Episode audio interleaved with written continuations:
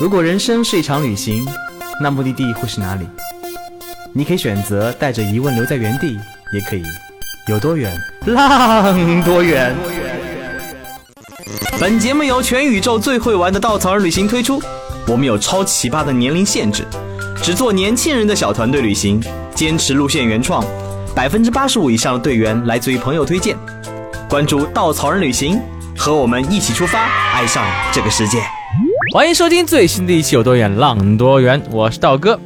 今天我们继续来聊上海。我们之前说了美食、历史，我们这一期来聊聊上海的建筑。建筑呢，似乎成为了上海最重要的标志之一。除了大家熟悉的东方明珠、外滩的万国建筑，还有人民广场那几座得奖建筑以外，之前几期呢，我们还提到过石库门的里弄。最近电视剧《安家》里面特别火的老洋房，也都是大家对老上海的印象。不过呢，这些上海的建筑背后究竟有什么样的门道？我们怎么看？有哪些好玩的故事呢？我们今天请到了一位道哥的老朋友，也是我们的建筑师，也是我们的 City Walk 的领队，也是我们的家属。嗯，来跟我们聊聊他眼中的上海。我们有请神龙。Hello，大家好，道哥又见面了。对我们很久没有见面了啊。嗯，那个对道哥跟神龙是识认识十几年好朋友，我们从小学就就认识了啊。呃，那个神龙从一个非常帅气的、有着六块腹肌、弹着吉他吸引少女的美少年，变成了一个中年油腻大叔。哎呀，好开心呀！好有画面感是吧？呃，我们就可以在那个简介里面放一放神龙那个少年的照片，看看当年是如此的潇洒。嗯，再放一张对比照，我们可以充分的解释一下，嗯，岁月是怎么不饶人的。道哥在一档电台节目里描绘了我那么多外形，有什么意义？你说？因为在上一次来这次节目的时候，其实我已经吐槽过道哥了，说居然让一个非常不善于说话、讲话还有点大舌头的一个人来录一个电台节目，其实是我的内心是挺抗拒的。这次还勉为其难的过来，然后听说现在道哥是主持直播节目了，是吧？所以我觉得神龙更加适合来直播节目，对吧？呃，也有点晚了，毕竟已经油腻了吗。没关系，我们有美颜功能。不过神龙在我心中还有一个很重要的，虽然那颜值那个褪去啊，但是心中的内涵越发的饱满。为什么呢？他的品味在我看来是非常非常的，嗯，道哥是很欣赏的，无论穿着也好，而且道哥的家也是神龙负责设计的。我们哪天回到家里去做一个直播的时候，你就会看到，神龙的品味是怎么样子的，让众多的人眼线。而且神龙是我们 a z i c o 这条路线的 City Walk 的领队，我跟过神龙，这是我们 City Walk 中最黄金的一条线，因为它最贵。而，这条线的起调非常的逼格，我们是从国际饭店的咖啡厅开始，神龙会带着我们装着逼喝个咖啡，带我们走一圈国际饭店里面的建筑，看一看 Art Deco 是什么样子的概念，然后再开始带着我们在人民广场、南京路开始寻找上海的老建筑里面那些 Art Deco 的元素。这条线走完以后，道哥瞬间觉得哇，知识爆棚，逼格满满，特别的有韵味。尤其是一个帅气的建筑师带着你讲的时候，更加让路线变得丰富有趣。所以神龙。你是如何想到做这么条路线的呢？呃，做这条线路有两个原因啦。当然，第一个原因就是大家都知道，我们稻草人其实非常有名的就是它的长线，对吧？就是带我们去看诗和远方啊、但是其实我们每天生活的城市，其实也有很多非常多的故事以及非常多的点可以看。但建筑是其中非常重要的一个元素啊、其实这个 City Walks 嘛，其实就是带大家来了解身边的一些小确幸，发现身边的美。恰巧我自己又是个建筑师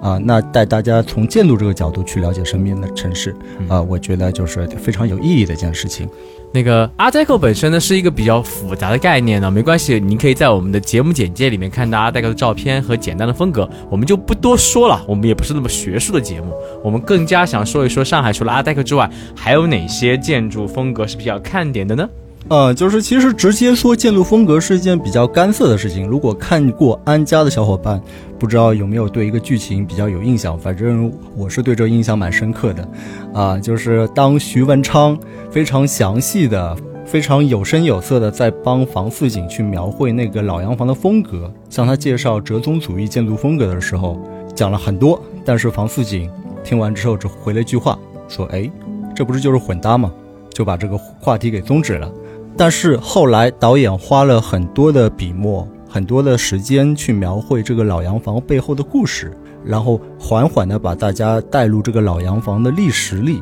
反而这个建筑就有了生命力。所以说，其实对于大部分普通人来说的话，其实我觉得建筑背后的故事可能更有意思一些。嗯，那我们可以举几个简单例子，尤其上海本身的话，最有名的历史建筑师，我记得应该是乌达克。呃，是的，是的，就是就是乌达克仿佛成为了一个城上海这座城市的一个名片。我们节目中曾经聊过这个人，其实我们以前说高迪对于。呃，对于那个巴塞罗那的地位，就类似于乌达克对于上海的地位。乌达克其实他是跟上海的历史有很大的渊源，也是上海名片当中很重要的一个组成部分。嗯，其实是这样的，就是当我在大学读建筑学这门学科的时候，其实我的记忆里老师并没有跟我们讲述很多乌达克的故事。直到毕业之后，很多人知道我是学建筑的，反过来问我：“哎，你知道上海有个建筑师叫乌达克吗？”我其实是一脸懵逼的。后来我去刻意的去了解了一下他，我突然明白了一点，其实就是乌达克这个建筑师在建筑专业这个领域，其实没有大家所诉说的这么的神，嗯啊，可能是因为他的背后的一些丰富的个人的经历，让他成为了上海的一个特别有意思的，其实有点像明星这样的一个人物，然后人传人，啊，因为上海这座城市其实没有太多的历史底蕴，所以它太需要故事了。呃，就是我们的 Article 线路里边，起点就是道哥曾经在那喝咖啡，国际饭店，对，国际饭店是他设计的建筑，以及国际饭店边上的那个大光明电影院也是他的作品啊，以及在外滩也能看到他设计的争光大楼，他有很多这样的，就他把 Artigo 用的很自如。嗯，其实也不是这样，乌达克其实他的设计风格是没有一个固定的一个标签的啊啊，所有的风格他都会去做。对我来言，他可能是一个非常好的乙方，啊，因为他能够满足甲方的各种要求。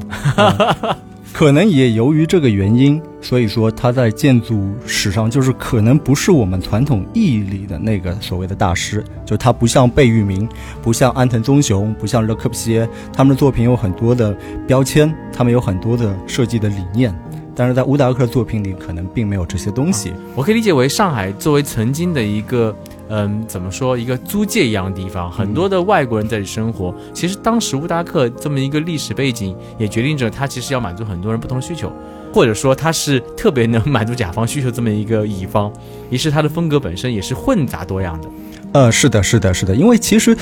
我们又聊回风格，就风格它其实只是一个结果，它不是说是一个目的。因为风格的形成可能就是我我们讲话，我们有很多语言嘛，我们用中文说话，我们用英文说话，我们写文章或者有各种各样的形容词，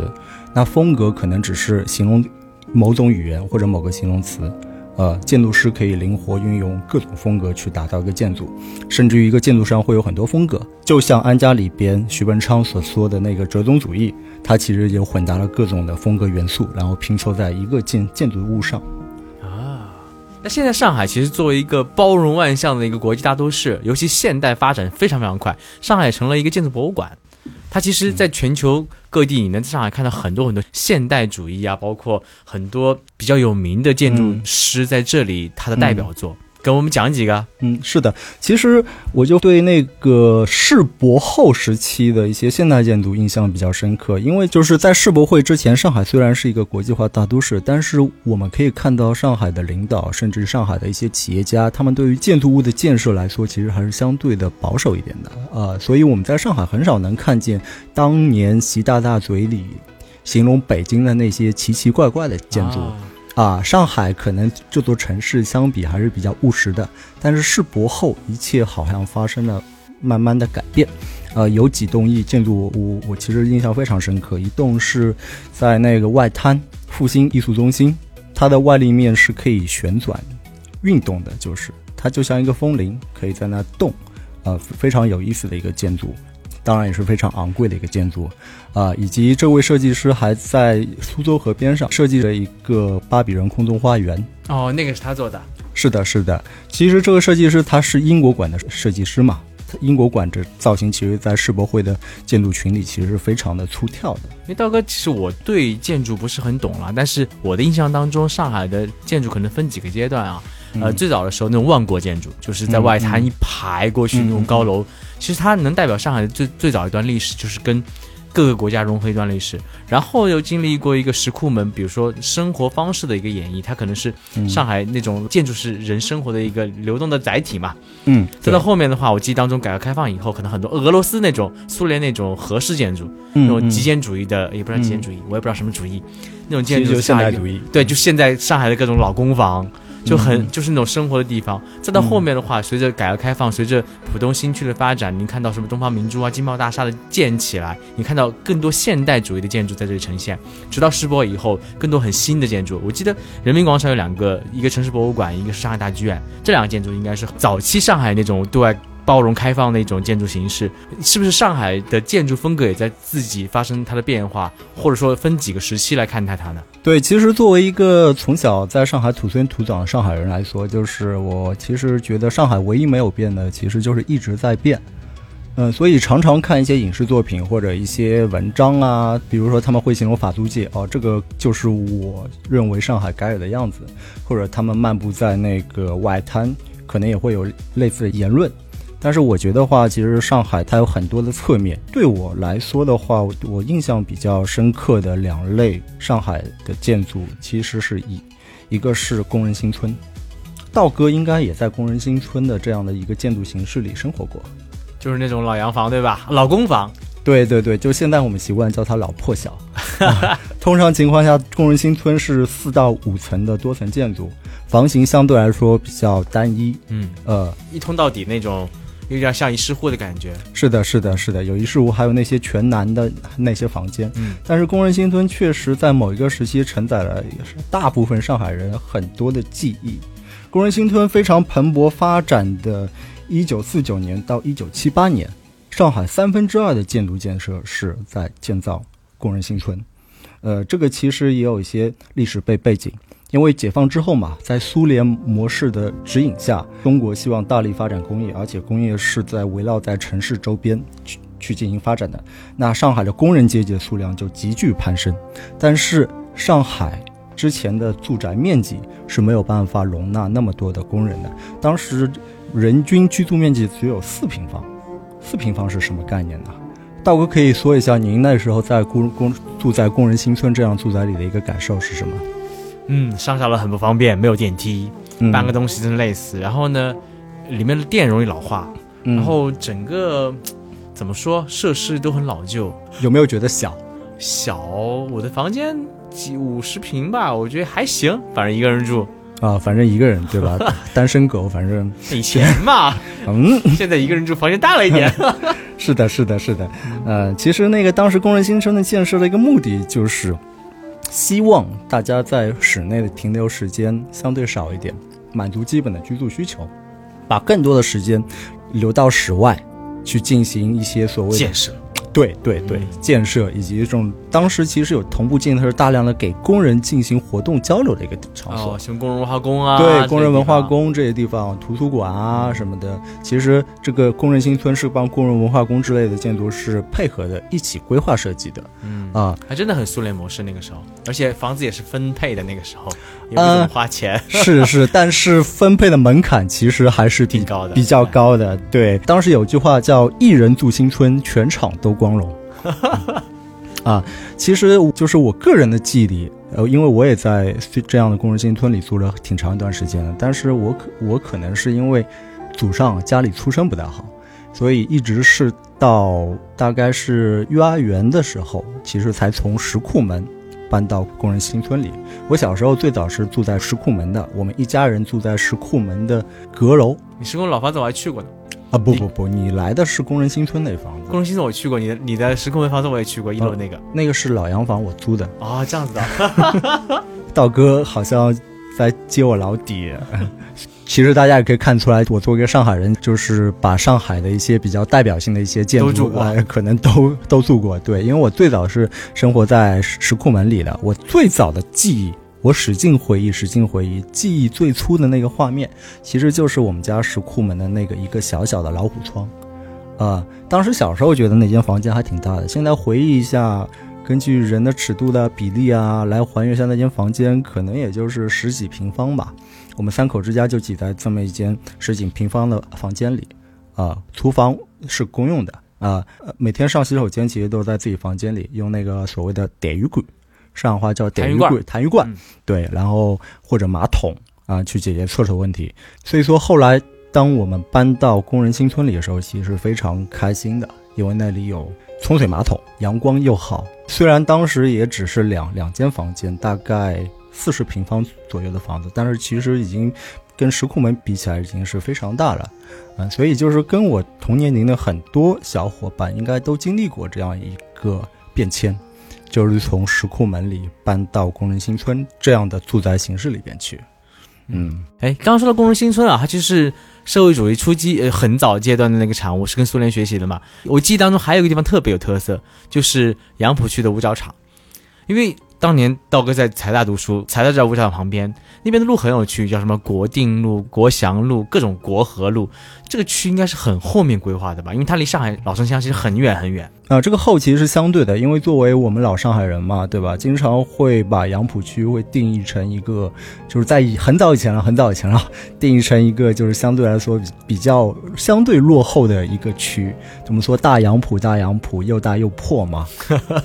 但是实际上，杨浦区曾经承载着我们中国人的一个非常大的一个野心啊、或者说一个期许。因为当时的南京国民政府就想也想大力建设上海，但是其实核心地段已经都被租界所占据，所以说他们就另辟蹊径，就在那个选中了杨浦作为一个新的上海市中心进行建设。所以说你们可以看到现在那边的很多路名啊，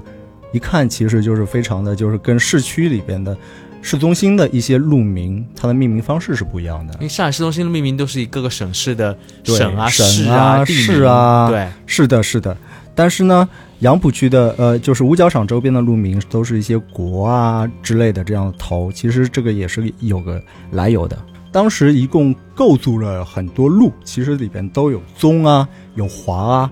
有民，有国，有上，有海，还有市，有镇，有府，对吧？那我们把这几个字连起来是什么呢？就是中华民国上海市政府。嗯，当时就把这个这句话，就或者说这个名字，就把它拆解开来。哎，但现在这些路名都还保留着的呢。大部分路名还是保留着了，啊但是有些路名其实还改了嘛。啊，就包括后面的孙中山先生思想中的三民五权世界大同，其实也有路，当时有三民路，有五权路，也有世界路，有大同路。世界路现在还留着，然后五权路已经变成了五星路，那三民路已经改成了三门路。啊，对，然后在这个计划里，其实有一些非常有意思的建筑，大家也可以去看一下。尤其是当时作为大上海计划里上海市政府大楼的那一栋，现在就是在上海体院里，以及长海医院边上的影影像楼，呃，以及现在重新装修对外营业的杨浦图书馆，嗯，非都非常有特色。然后你会看到这些建筑和租界里的那些外国设计师建造建筑非常不一样，因为当时也是请了一些留洋回来的中国设计师参与设计、参与建造，但是有一个明确的指标，就是要体现中国特色。你知道，最早一批从海外留洋回来的那些设计师如何运用西方学来的这套建筑技术来建造，就是我们自己特色的那建筑。那么你就会看到有很多的中式的坡屋顶啊、中式的雕花啊，体现在这些由钢筋混凝土构筑的建筑物上。呃，从我们现代人的审美来说，可能会有点奇怪，啊、甚至不是那么的好看啊、但是在当时，其实也符合了中国人的一些对于自己文化的一种骄傲。嗯真的很有意思啊！因为我们上期聊到石库门的食物，嗯我嗯们也聊到了那个犹太人跟上海的关系文化。嗯那很多东西可能在某个时间里面还是某个时间的代表，但建筑随着历史，它其实在反映历史，也在改善历史，也在跟我们生活息息相关。解放以前，因为是万国建筑群，所以大家对上海的印象是外滩那些宏伟的建筑。然后老上海人心中是石库门，是老洋房，是刚刚讲的工人新村。嗯啊，现在的更多人对上海的印象是外滩看到浦东那边光怪陆离那些非常高的建筑群，嗯现在可能更多更多的比较有想法的设计感十足的建筑在上海开始生根落地。就上海就是一个一直在变、一直在变、并没有太多风格特色，但是我觉得可能就是上海的特色，它永远能包罗万象。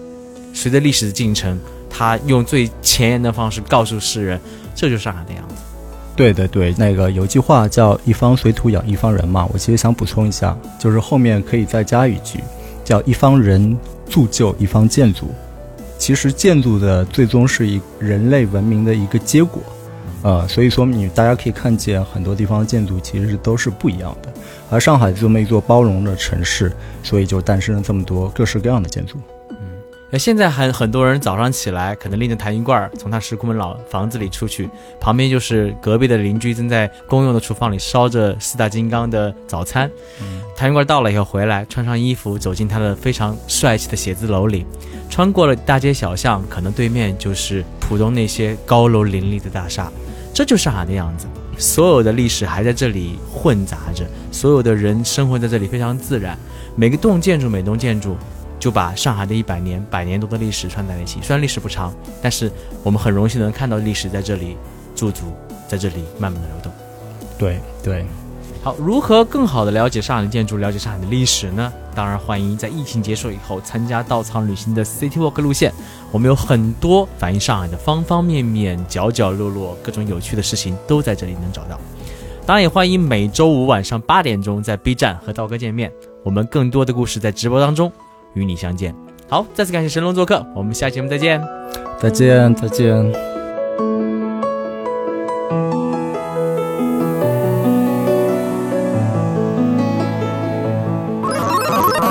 请搜索“稻草人旅行”，和我们德艺双馨、颜值出众的领队一起出发，爱上这个世界。